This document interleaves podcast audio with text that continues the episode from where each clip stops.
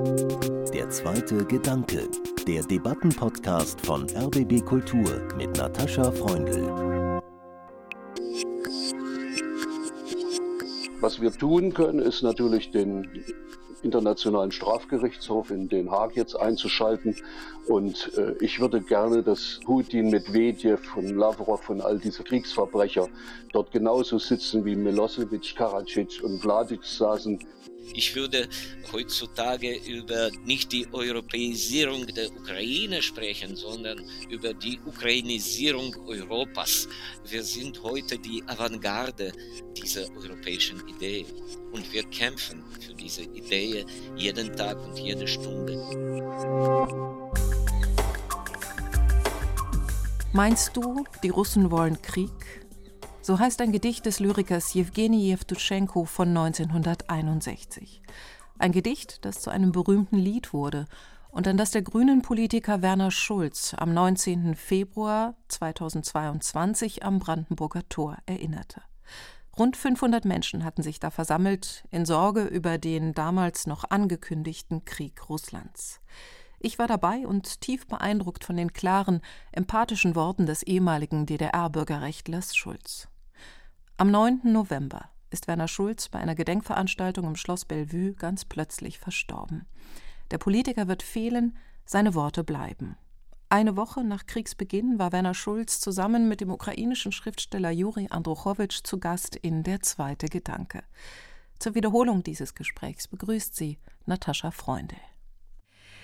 Lieber Juri Andruchowitsch, wir haben, ich glaube, seit der Orangenrevolution 2004, 2005 viele Interviews geführt miteinander, in den letzten Jahren weniger, aber daher duzen wir uns auch äh, und auch Werner Schulz und du, ihr kennt euch gut und seid auch per Du. Also es geht hier zwischen uns ein bisschen mit Du und Sie hin und her. Meine erste Frage an dich, lieber Juri, wie könnte es anders sein, ist, wie schätzt du die gegenwärtige Situation in deinem Land in diesem Krieg ein?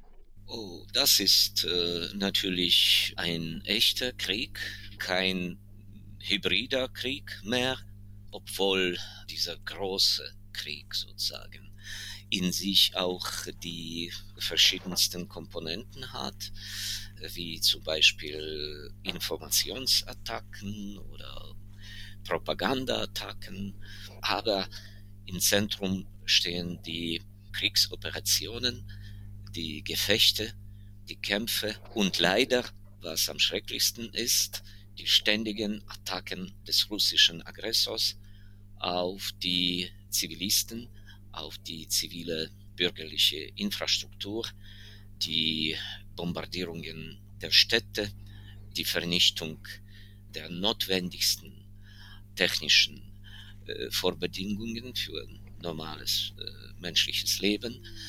Das ist äh, tierisch in dem Sinne, dass Putin und seine Armee heutzutage absolut unerfolgreich gegen die Armee sind und die heute kämpfen meistens gegen die Frauen, die Kinder, die Kindergarten, die Schulen, die Krankenhäuser. Das ist natürlich absoluter Verbrechen gegen die Menschlichkeit. Mhm.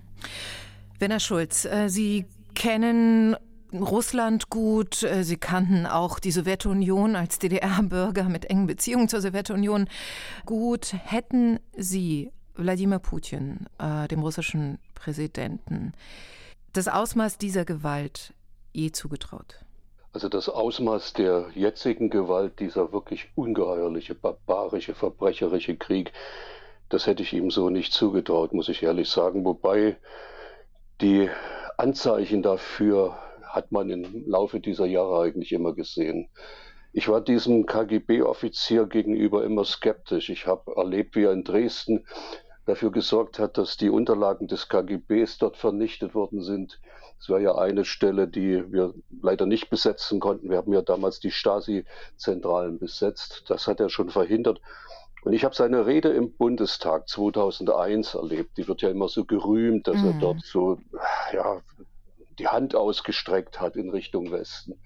Ich habe drei Tage vorher einen offenen Brief an der, in der russischen Botschaft abgegeben und aufgefordert, ihn aufgefordert, wenn er schon die Möglichkeit hat, im Hohen Haus, im deutschen Parlament zu sprechen, dann möchte er bitte schön zu diesem furchtbaren Krieg in Tschetschenien Stellung nehmen, den er führt und sich zu verantworten für diese Menschenrechtsverletzungen. Und ich war entsetzt, muss ich Ihnen ehrlich sagen, als ich dann erlebt habe, dass er über das Ende des Kalten Krieges dort äh, geredet hat und kein Wort zu diesem Krieg in Tschetschenien, den er zur gleichen Zeit geführt hat. Wir erinnern uns, äh, Grosny ist in Schutt und Asche gelegt worden. Und meine Kollegen sind aufgestanden und haben Standing Ovation applaudiert. Ich dachte, wo sind wir? Was ist das für eine gespaltene Wahrnehmung, die hier passiert? Da ist ein Mann, der hat Blut an den Händen, der steht hier und redet über Frieden. Es kann doch wohl nicht wahr sein. Das heißt, man hätte das schon mit Amtsantritt erkennen können. Damals hat Wladimir Putin ja zu Beginn seiner Amtszeit auch selber gesagt, wir brauchen einen kleinen Krieg. Und mit diesem Krieg und mit der Zustimmung seiner Bevölkerung zu diesem Krieg hat er seine Macht konsolidiert. Juri Androchowitsch, glaubst du, dass jetzt mit diesem ja, ja auch, auch damals in Tschetschenien war es eben in Wahrheit kein kleiner Krieg und auch heute in der Ukraine ist es alles andere als ein kleiner Krieg, dass hier das Ende von Putin begonnen hat? Ich wollte sagen, dass ich jetzt äh, in diesem sein Ende absolut sicher bin, aber so optimistisch darf ich nicht sein. Mhm alles ist noch möglich. Besonders wenn ich jetzt äh, täglich sehe, wie äh, unüberzeugend Russland reagiert. Also ich meine jetzt die russische Gesellschaft, wenn es so eine noch gibt. Absolut unvorbereitet äh, für einen Widerstand, äh, für die Proteste. Und das bedeutet, dass der alte KGB-Anführer kann noch äh, länger seine verbrecherische Befehle vergeben. Ich hatte vor zwei Wochen die russische Verlegerin Irina Prochorowa hier auch in der Leitung aus Moskau und sie hat betont, wie sehr diese Propaganda funktioniert, nicht nur durch Zwang und äh, durch die Gefahr, jederzeit verhaftet zu werden, ins Lager gesteckt zu werden, sondern weil die Propaganda auch so wirksam ist. Und der Westen ist ja dieser Propaganda zu einem beschämenden großen Teil auf den Leim gegangen. Und ich wollte Sie fragen, Werner Schulz, wie Sie die Beziehung zwischen Deutschland und Russland in den letzten 20 Jahren, über 20 Jahren, in denen Putin dort in Moskau an der Macht ist, wie Sie das beschreiben würden. Gut, da hat sich vieles verändert. Ich meine, zunächst war da eine Gorbomanie, also eine Bewunderung, Begeisterung für Michael Gorbatschow und seine Perestroika da. Man hatte, glaube ich, eine große Verständigung mit Boris Jelzin, der dann am Ende eine ziemlich lächerliche Figur abgegeben hat. Bei Putin gab es die Hoffnung, dass da ein neues Kapitel aufgeschlagen werden könnte. Aber es war eine große Verklärung von Anfang an. Ich meine, diese Kumpanei mit Gerhard Schröder, der wirklich nicht nur peinlich ist, sondern wirklich verwerflich mittlerweile handelt, der sich von diesem Gasputin bezahlen lässt und bis heute kein Wort der Distanzierung gefunden hat das alles ist, ist schrecklich und es ist eine, ich würde sagen, eine sehr gespaltene Wahrnehmung immer da gewesen gegenüber Russland. Da ist einerseits dieser Schuldkomplex, wir haben dieses Land überfallen, die Deutschen Leider hat man das offensichtlich nie trennen können, dass äh, die Sowjetunion eben nicht nur aus Russland bestand, sondern die Ukraine dazu gehörte. Viele setzen heute Russland mit der Sowjetunion gleich. Nein, die Ukraine ist das geschundene, das maletrierte Land gewesen. Dort fand der Holocaust statt. Dort fand diese Taktik der verbrannten Erde statt. Ich habe in, in, einem offenen Brief an meinen Bundesvorstand geschrieben, dass wir das Existenzrecht von Israel garantieren, weil dort die Überlebenden und die Nachkommen des Holocaust sind. Aber der Holocaust fand in der Ukraine statt, Babi Yar, äh, in der Nähe von Kiew, diese Massenexekution. es ist die verdammte Pflicht unserer Generation, auch das Existenzrecht der Ukraine zu garantieren. Das ist die Lehre aus der Geschichte. Und äh, der Holocaust fand ja auch sehr stark in Belarus äh, statt. Genau diese beiden Länder, ja. Ukraine und Belarus, die Putin in seinen Machtbereich zurückzwingen möchte. Und die Beziehungen zwischen äh, Deutschland und der Ukraine standen seit dem Fall der Mauer, so möchte ich es sagen, ja im Schatten der Beziehungen zwischen Deutschland und Russland. Juri, wenn äh, Ukraine und Deutschland zwei Personen wären, wie würdest du diese Beziehung zwischen den beiden seit dem Fall der Mauer beschreiben? Ja, das äh, kann ich nur so beschreiben, dass es, du, du hast das ganz richtig gesagt, dass Russland immer im Zentrum verschiedensten deutschen Aktivitäten stand und da spüre ich einfach so einen starken Gasgeruch vor allem und dann natürlich Geld und Profit und äh, Handel, Handel, Handel. Russland, ich sage jetzt nicht ist, ich sage Russland war ein äh, ganz günstiger äh, Wirtschaftspartner für Deutschland und das war sozusagen Business as usual. Und äh, die Ukraine war ja jemand, der viel weniger interessant ist. Ja, also äh, vor allem fast unbekannt. Man sagt bis heute zum Beispiel, dass alles, was wir über die ukrainische Literatur kennen, dass äh, Michail Bulgakov aus Kiew kommt. Ja, das ist äh, mhm. alles.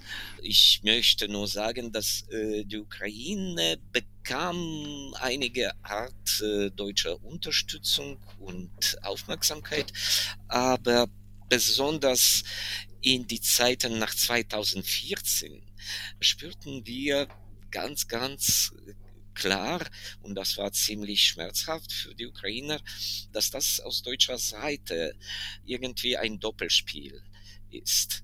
Also Deutschland und Frankreich haben in ukrainischer gesellschaftlichen Wahrnehmung in die letzten Monaten absolut viel verloren. Besonders wegen dieser diese Hartnäckigkeit in der Frage von Waffenlieferungen. Also dann sagten alle Ukrainer, Deutschland muss jetzt schon lange, lange Zeit ihre hohe Autorität in ukrainischen Augen wieder aufbauen, weil diese Autorität einfach auf der Ebene Null geworden ist.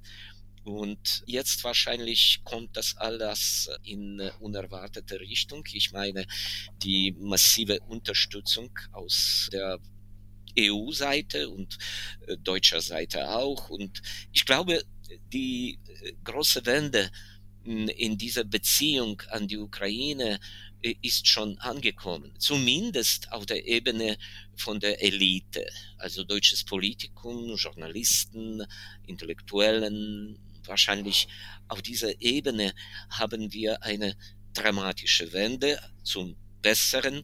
Ich weiß nicht, was sozusagen die einfachen Leute in Deutschland, was sie heute darüber denken, ob sie immer noch so massenhaft Putin-Versteher sind oder nicht mehr. Da kann ich nur aus meiner Wahrnehmung sagen, dass viele Menschen hier in Deutschland Angst haben, sicherlich verständlicherweise Angst ganz direkt vor einem dritten Weltkrieg, vor einem Atomkrieg. Werner Schulz Nochmal zurück zu den deutsch-russischen Beziehungen an der Stelle. Sie haben gesagt und ihr beide habt gesagt, der Gasgeruch ist hier deutlich zu verspüren in diesen Beziehungen, in den Wirtschaftsbeziehungen, aber auch die Europäische Union fußt ja auf dem Gedanken Frieden durch Wirtschaftsbeziehungen. Warum hat das hier in der Beziehung zu Russland, zu Putins Russland, wie man immer betonen muss, nicht funktioniert? Man kann ja nichts gegen Wirtschaftsbeziehungen sagen. Im Gegenteil, das ist sehr wichtig gewesen. Falsch ist die Formel des Wandels durch Handeln. Das ist nicht aufgegangen. Denn ich meine, was ist die NATO-Osterweiterung gegen die Westausdehnung von Gazprom. Das erleben wir jetzt. Putin hat diese, oder Gas-Putin müsste man regelrecht sagen, hat diese Gaswaffe eingesetzt, schon gegenüber der Ukraine. Das konnten wir erleben, wie dort die Leute plötzlich gefroren haben, weil der Gashahn abgedreht worden ist. Das hatte Auswirkungen bis nach Rumänien und Ungarn. Das ist hier offensichtlich relativ schnell verdaut worden, diese ganzen Aggressionen. Und diese Pipeline, diese Nord Stream 2 Pipeline, ist wirklich ein Affront gegen das Gastransitland Ukraine gewesen. Eine Umgehung der Ukraine, eine Umgehung von Polen, und das, was der Ostausschuss der deutschen Wirtschaft gemacht hat und all diese Lobbyisten von Schröder bis Platzek oder Schwesig in Mecklenburg-Vorpommern, sie haben im Grunde genommen die Kriegskasse von Wladimir Putin gefüllt. Diese Gaslieferungen, diese Öllieferungen, diese Einnahmen für den russischen Staat, die haben im Grunde genommen die Modernisierung seiner Armee ermöglicht. Das müssen wir uns heute vorwerfen. Und nochmal zu den Beziehungen äh, Deutschland zur Ukraine, Juri Androchowitsch. Hier beispielsweise im Gespräch mit Irina Prochorowa war Thomas Urban, äh, Journalist, Osteuropa-Experte, lebt in Warschau und er hat darauf hingewiesen, dass ja auch die ukrainische Politik alles andere als stabil war seit der Orangenen Revolution. Wir erinnern uns an den Streit zwischen Viktor Yushchenko und Julia Timoschenko. Das hat sicherlich auch die Unterstützung seitens der EU und auch die Zurückhaltung in Hinsicht auf einen EU-Beitritt der Ukraine eine wichtige Rolle gespielt. Wie betrachten Sie denn die politische Entwicklung Ihres Landes? Ja, natürlich, das muss man klar verstehen, dass wir, also die Ukraine, eine junge Demokratie ist, dass wir auch einen richtigen politischen Kampf, politische Konkurrenz zwischen verschiedenen Parteien haben. Das war natürlich ein Zeichen von Unstabilität, aber ich weiß nicht, äh, inwiefern wir heute äh, das besprechen sollen. Das hm. ist im Moment äh, absolut vorbei. Also wenn die Europäische Union irgendwie über die ukrainische Perspektive äh, sozusagen so vorsichtig war oder so zurückhaltend, äh, das kann man nicht nur über diesen po politische Kämpfe in der Ukraine erklären. Das wäre absolut falsch. Das Hauptproblem liegt, dass Europäische Union wie auch äh, die anderen Akteure vor allem diese immense Angst vor Putin hatten mhm. und immer noch haben. Die Hauptidee war nicht, dass die Ukraine noch nicht genug äh, demokratisch ist oder nicht genug reif. Die Hauptidee war, den Putin nicht zu irritieren die Ukraine stand irgendwie außenseiterisch in äh, einer Situation, wo die die Großen entscheiden sollen und äh, eine gemeinsame Entscheidung finden. Und was die ukrainische Gesellschaft geändert hat, das sind natürlich diese zwei Revolutionen, wo wir zweimal absolut klar demonstriert haben, dass wir über unser Schicksal, dass wir selber entscheiden, dass wir ein Teil Europas sein wollen, dass wir in solche Momente unserer Geschichte absolute, perfekte Solidarität miteinander demonstrieren, dass wir absolut tapfer sind, unglaublich gut organisiert, dass wir einfach für Europa ein unglaubliches menschliches Potenzial bedeuten. Ich würde heutzutage über nicht die Europäisierung der Ukraine sprechen, sondern über die Ukrainisierung Europas. Wir sind heute die Avantgarde dieser europäischen Idee. Und wir kämpfen für diese Idee jeden Tag und jede Stunde und jede Minute. Und wir leider zahlen für die Idee auch mit ukrainischen Leben, vor allem von unserer friedlichen zivilen Bevölkerung. Das konnte ich auch auf dem Maidan 2004, 2005, und wir uns ja auch begegnet sind, äh, sehen bei der Orangenrevolution. Ich habe immer diesen Freiheitswillen der Ukrainer so stark vor Augen gehabt, hatte aber auch Diskussionen mit meiner jetzt 75-jährigen Tante in Saporizhia, in dieser Industriestadt am Dnieper in der Ostukraine die zum Beispiel nicht verstanden hat, äh, was dort auf dem Maidan in Kiew vor sich ging, wohin die jungen Leute sich sehnen. Für sie ging es um Stabilität, für sie ging es darum, von ihrer Rente leben zu können. Und sie hat immer wieder auch bis äh, vor kurzem gesagt, äh, die Ukraine wird ausgeraubt, und zwar von der eigenen Führung. Das ist sicher auch etwas, was im Blick aus der EU, aus Deutschland auf die Ukraine eine Rolle spielte. Und sogar heute habe ich einen Artikel in der Welt gelesen, wo über den Beitritt der Ukraine in die Europäische Union äh, geschrieben wurde. Und da tauchte auch wieder das Wort Korruption auf als, als äh, neue Bedenken. Wie betrachten Sie das? Ich wollte auch dieses Wort schon verwenden, aber im Sinne, dass die heutigen Sanktionen der Europäischen Union gegen Russland, die Blockierung von diesen Kontos, äh, die Yachten, die Fußballclubs wie Chelsea zum Beispiel ja. und so weiter und so fort, die Unmöglichkeit für die äh, Oligarchen aus Russland, größere und kleinere, in Monte Carlo wieder neue und neue Immobilien zu kaufen. Das ist alles über die Korruption, aber es geht über die Korruption Europas, ja. Was heute ist, ist eine Entkorruptionierung Europäischer mhm. Union, die so viel verdorben von diesen russischen Verbindungen war. So viele Politiker einfach von Putins Regime total gekauft und so viele politische Parteien von Putin total finanziert. Und in dem Hintergrund über die Korruption in der Ukraine wieder zu sprechen, ist einfach absurd und lächerlich. Mhm.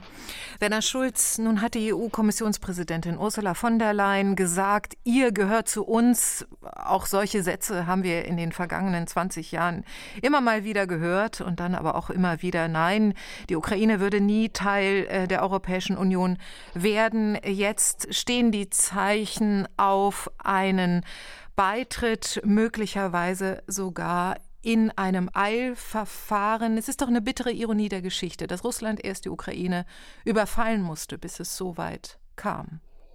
Ja, das tut sehr weh, muss ich sagen. Ich habe das ja erlebt, dass die Ukraine in der östlichen Partnerschaft das Land war, was sich am weitesten entwickelt hat und auf die EU zugekommen ist. Man hätte sie schon 2014 aufnehmen können in die EU und nicht erst so einen Assoziationsvertrag vorlegen.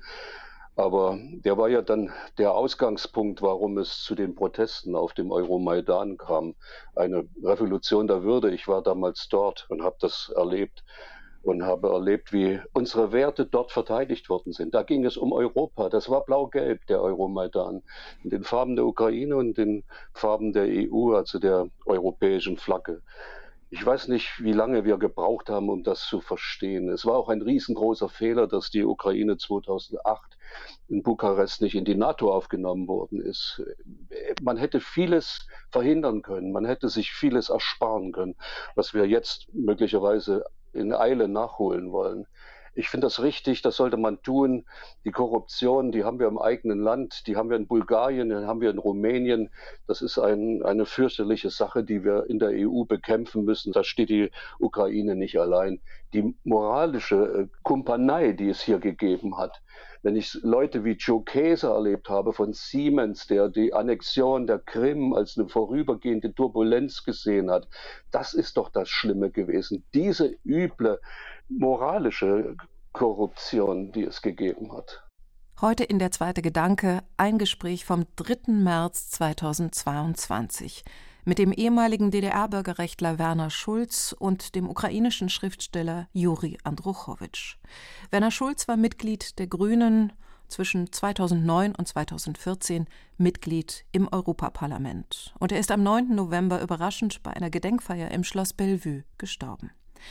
Juri Andruchowitsch lebt in Ivano-Frankivsk, dem ehemaligen Stanislau in der Westukraine und er war von dort zugeschaltet. Juri, was wäre wichtiger, ein EU-Beitritt der Ukraine oder ein NATO-Beitritt? Ich glaube, in unserem Fall sind diese beiden Richtungen, diese beiden Prozesse äh, eher äh, untrennbar. Wahrscheinlich in der Tat kann das ein bisschen mit äh, verschiedener Geschwindigkeiten laufen. Beides ist für die Ukraine notwendig.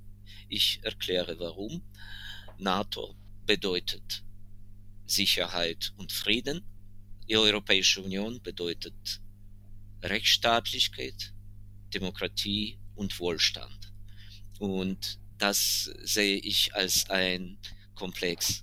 Wahrscheinlich geht das nicht so, dass äh, wir ein EU-Mitglied bleiben und kein NATO-Mitglied, weil, weil unser Nachbar Russland einfach so ist, dass auch nach Putin haben wir immer diese Ansprüche, diese Aggression. Ich, ich habe keine Hoffnung, dass Russland einmal, vielleicht in 100 Jahren schon, aber nicht in dieser historischen Periode, dass das ein friedliches Land wird. Und deswegen müssen wir sehr, sehr gut verteidigt sein. Die NATO-Mitgliedschaft ist das, was uns wirklich den Frieden garantiert. Werner Schulz, nun haben wir in den letzten Tagen eine radikale Umkehr der Sicherheitspolitik Deutschlands, der europäischen Politik gegenüber dem Krieg in der Ukraine, gegenüber der Aggression äh, durch Russland erlebt und gleichzeitig auch die Erklärung des Bundeskanzlers über einen Milliardenzuschuss für die Modernisierung der Bundeswehr, nämlich 100 Milliarden, werden freigemacht, werden investiert in die Bundeswehr. Wie betrachten Sie diesen Entschluss? Ja gut, das ist offensichtlich notwendig und erforderlich. Das wird bloß der Ukraine im Moment nicht helfen. Ich meine, wir haben uns 2014 verpflichtet, zwei Prozent des Bruttoinlandsproduktes für die Verteidigung und Sicherheit auszugeben. Das hätte in den nächsten zehn Jahren erfolgen müssen, also bis 2024. Da ist nichts passiert. Es gab immer Ausreden, warum das alles nicht möglich ist. Man hat sich gedrückt vor dieser Verpflichtung, die übrigens noch von dem damaligen Außenminister Steinmeier unterzeichnet worden ist. Wir mussten 2017 feststellen, als wir 450 Soldaten nach Litauen geschickt haben, dass da die Waffen und Geräte aus mehreren Brigaden eingesammelt werden mussten. Das heißt, unsere eigene Armee war überhaupt nicht in der Lage, so eine Aufgabe sofort zu erfüllen. Also ein wirklich desaströser Zustand, Defizite, die seit Jahren bekannt waren. Das muss jetzt schleunigst aufgeholt werden, aber wie gesagt, es hilft der Ukraine nicht. Wir hätten die Ukraine viel, viel früher unterstützen müssen mit Abwehrwaffen, mit Verteidigungsmöglichkeiten. Und ich habe das auch nie verstanden und war auch empört darüber, dass die Bundesregierung sich da rausgeredet hat. Sie hat ihre eigenen politischen Grundsätze für den Waffenexport missachtet oder nicht gekannt oder ignoriert. Ich weiß nicht, was das ist. Mhm. Da steht im Absatz römisch 2.7, wir liefern keine Waffen in Krisengebiete oder dort, wo militärische Konfrontationen stattfinden, mit der Ausnahme von Artikel 51 UNO-Charta, und zwar Waffen zur Selbstverteidigung. Dazu wären wir berechtigt gewesen von Anfang an. Die hätten wir liefern können, die hätten wir liefern müssen. Und es wäre wichtig gewesen, dass man dieser Drohgebärde von Putin, dass er seine Armee an der Grenze der Ukraine aufmarschieren lässt, hätte man entsprechende Waffensysteme entgegensetzen müssen. Ich glaube, das wäre etwas gewesen, was ihn abgeschreckt hätte. Aber das ist jetzt alles verschüttete Milch oder vergossenes Blut. Was nutzt es? Wir können nur daraus lernen, was wir anders, was wir besser machen müssen.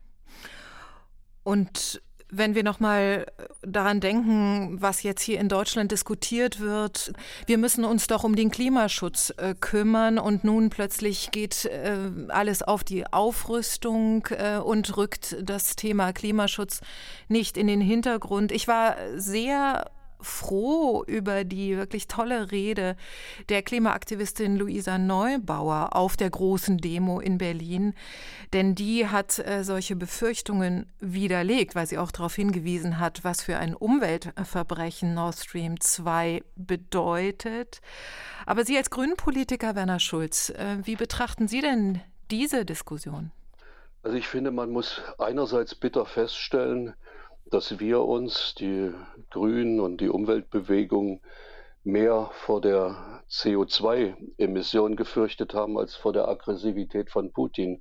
Das muss man ja sagen. Also im Moment gibt es einen ganz anderen Stellenwert für die Sicherheitspolitik in Europa. Und dennoch der Klimawandel ist ja nicht aufzuhalten, der ist ja ebenfalls da. Und das zeigt, dass wir noch viel stärker in den Ausbau der erneuerbaren Energien einsteigen müssen, um uns von dieser Energieabhängigkeit von Russland zu befreien, von der Energieabhängigkeit von fossilen Brennstoffen. Wir sind ja durch diese Energiepolitik, die Gerhard Schröder betrieben hat, und dass wir sogar noch unsere Gasspeicher an Gazprom verkauft haben, in einem derartigen Maße abhängig und füllen mit dem Kauf dieser Energieträger ja auch die Kriegskasse von Putin, dass wir schleunigst aus dieser Abhängigkeit aussteigen müssen. Also dieser Krieg, den Putin führt, hängt sehr, sehr stark mit der Energiewende zusammen, die wir vorantreiben müssen. Und dieser Krieg, den Putin führt, äh, der nimmt ja dramatische Züge an. Wir mussten das Gespräch verzögert aufzeichnen, weil du, Juri, erst in den Luftschutzkeller musstest, weil es wieder einen Sirenenalarm gab über Ivano-Frankivsk. Das ist die Realität über die wir im Moment äh, sprechen müssen. Und ich habe eine Frage vorbereitet, die, als ich sie aufgeschrieben habe, ich lange angucken musste, weil ich dachte, diese Frage möchte ich gar nicht stellen und doch muss ich sie stellen. Bitte. Was, wenn Stell die Frage. Was, wenn Putin gewinnt, Juri Andruchowitsch? Nein, das ist unmöglich. Das ist unmöglich. Er gewinnt diesen Krieg nicht. Die Welt wird viel schöner, glücklicher und sicherer aussehen nach diesem Krieg, weil Putin diesen Krieg verliert. Da bin ich hundertprozentig sicher. Gute Worte. Hoffentlich werden sich diese Worte erfüllen. Werner Schulz, Sie haben in dem offenen Brief an den Bundesvorstand der Grünen und die Regierungsmitglieder, den Sie vorhin schon erwähnt haben, den haben Sie geschrieben in der Nacht vom 21. auf den 22. Februar. Da fordern Sie vor allem völkerrechtlich begründete rote Linien gegenüber dem Kreml. Der Osteuropa-Historiker Karl Schlögel hat äh, neulich bei Anne Will ein Tribunal gegen Putin gefordert. Welche Möglichkeiten gibt es denn real im Moment, den Kreml für die Kriegsverbrechen in der Ukraine zur Verantwortung zu ziehen? Also ich will auf dieses völkerrechtliche Argument zu sprechen kommen, weil eine Sache haben wir wirklich verpasst und nicht gemacht. Ich habe damals im Europaparlament, als die Annexion der Krim erfolgt ist und dieser verdeckte Krieg im Donbass ausgelöst worden ist und es absehbar war, dass es Wirtschaftssanktionen geben wird gegen Russland gegenüber dem damaligen Kommissionspräsident Barroso und der Außenbeauftragte Lady Ashton gesagt, ich finde, das ist falsch. Wir werden mit Wirtschaftssanktionen keine sofortige Veränderung erzielen können. Noch dazu, es wird diesen Heldenmythos in Russland wieder bestärken, dass man von Feinden umzingelt ist und durchhält, sondern wir müssen Putin das Völkerrecht vor Augen führen. Er hat das Völkerrecht gebrochen und wir sollten ihm deutlich machen, was es heißt, wenn wir uns nicht mehr ans Völkerrecht halten. Und ich habe den Vertrag von Montreux von 1936 angefügt und habe gesagt, wir sollten sofort den Bosporus sperren und äh, dieses Abkommen über die Durchfahrt von Kriegsschiffen durch den Bosporus neu verhandeln. Das ist von der Sowjetunion, von USA, ich glaube Frankreich, England damals verhandelt worden. Die Sowjetunion gibt es gar nicht mehr. Es gibt also durchaus Gründe, das neu zu verhandeln. Und die Schwarzmeerflotte, die auf der Krim stationiert war, wäre praktisch im Trockendock gewesen. Die hätten nicht mehr auslaufen können, die hätten auch die Unterstützung des Krieges in Syrien nicht leisten können und alles das. Das ist die Sprache, die Putin versteht. Das hätte er verstanden. Aber dieses Stoppzeichen haben wir leider verpasst. Diese rote Linie haben wir nicht gezogen.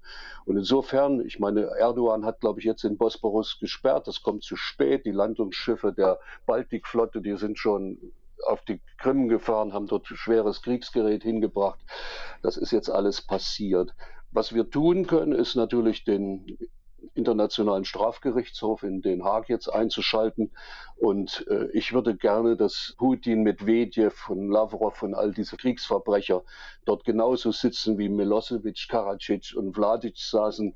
Vielleicht kommt es zu diesem Putsch, vielleicht kommt es zum Selbstmord oder vielleicht äh, wird er auf irgendeine Art und Weise besiegt. Ich glaube nicht, dass er durchkommt. Er darf auch nicht durchkommen.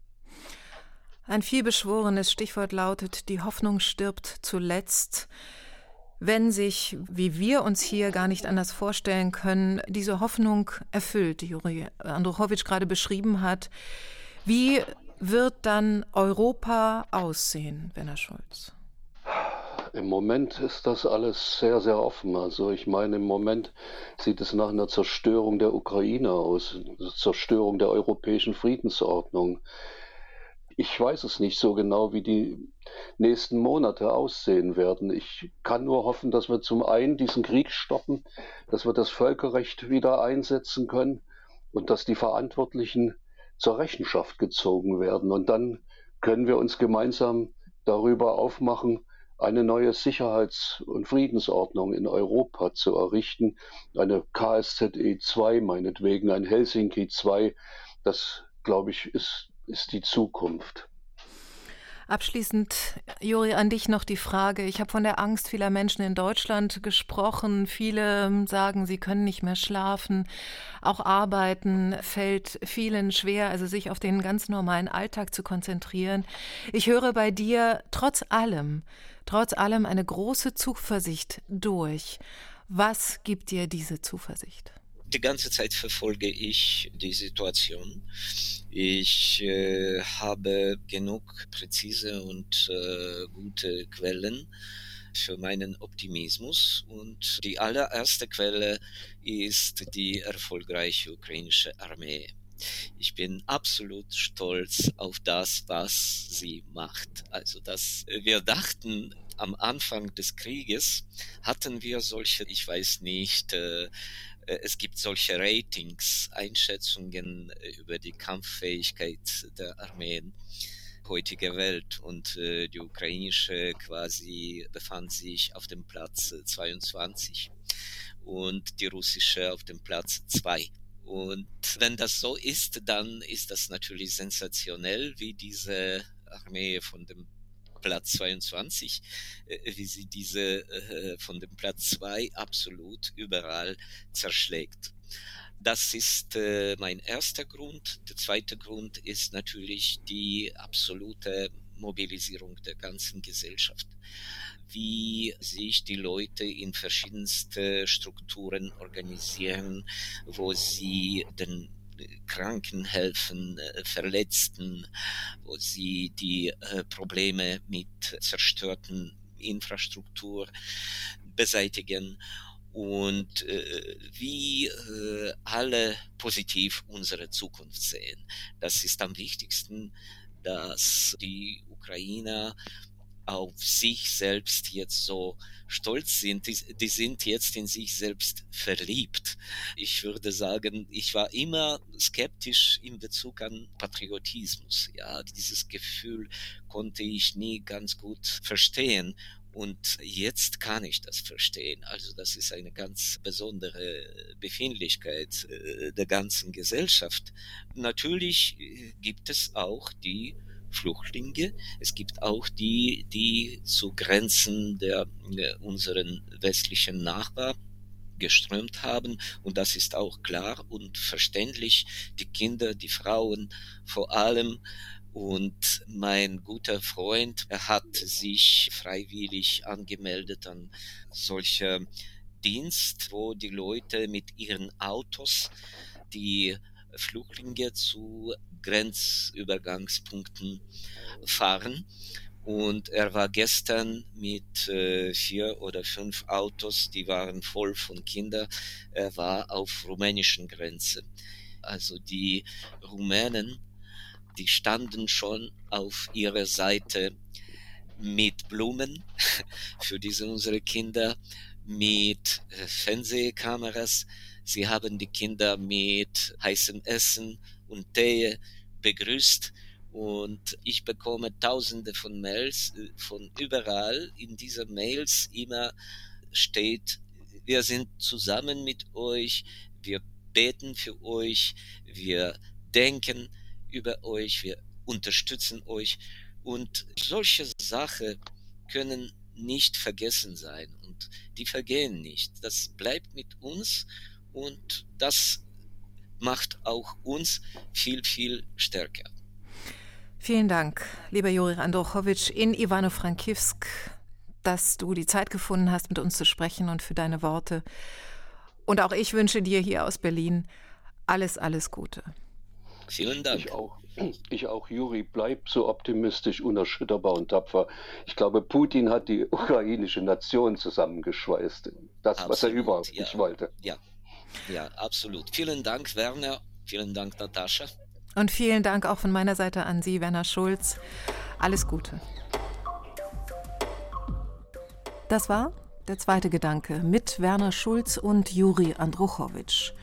Ein Gespräch vom 3. März 2022. Da war der Krieg sieben Tage alt. Inzwischen dauert er seit 280 Tagen an. Werner Schulz ist am 9. November überraschend gestorben. Seine so klaren Worte sollten in Erinnerung bleiben. Ich bin Natascha Freundl. Danke fürs Zuhören und Weiterdenken.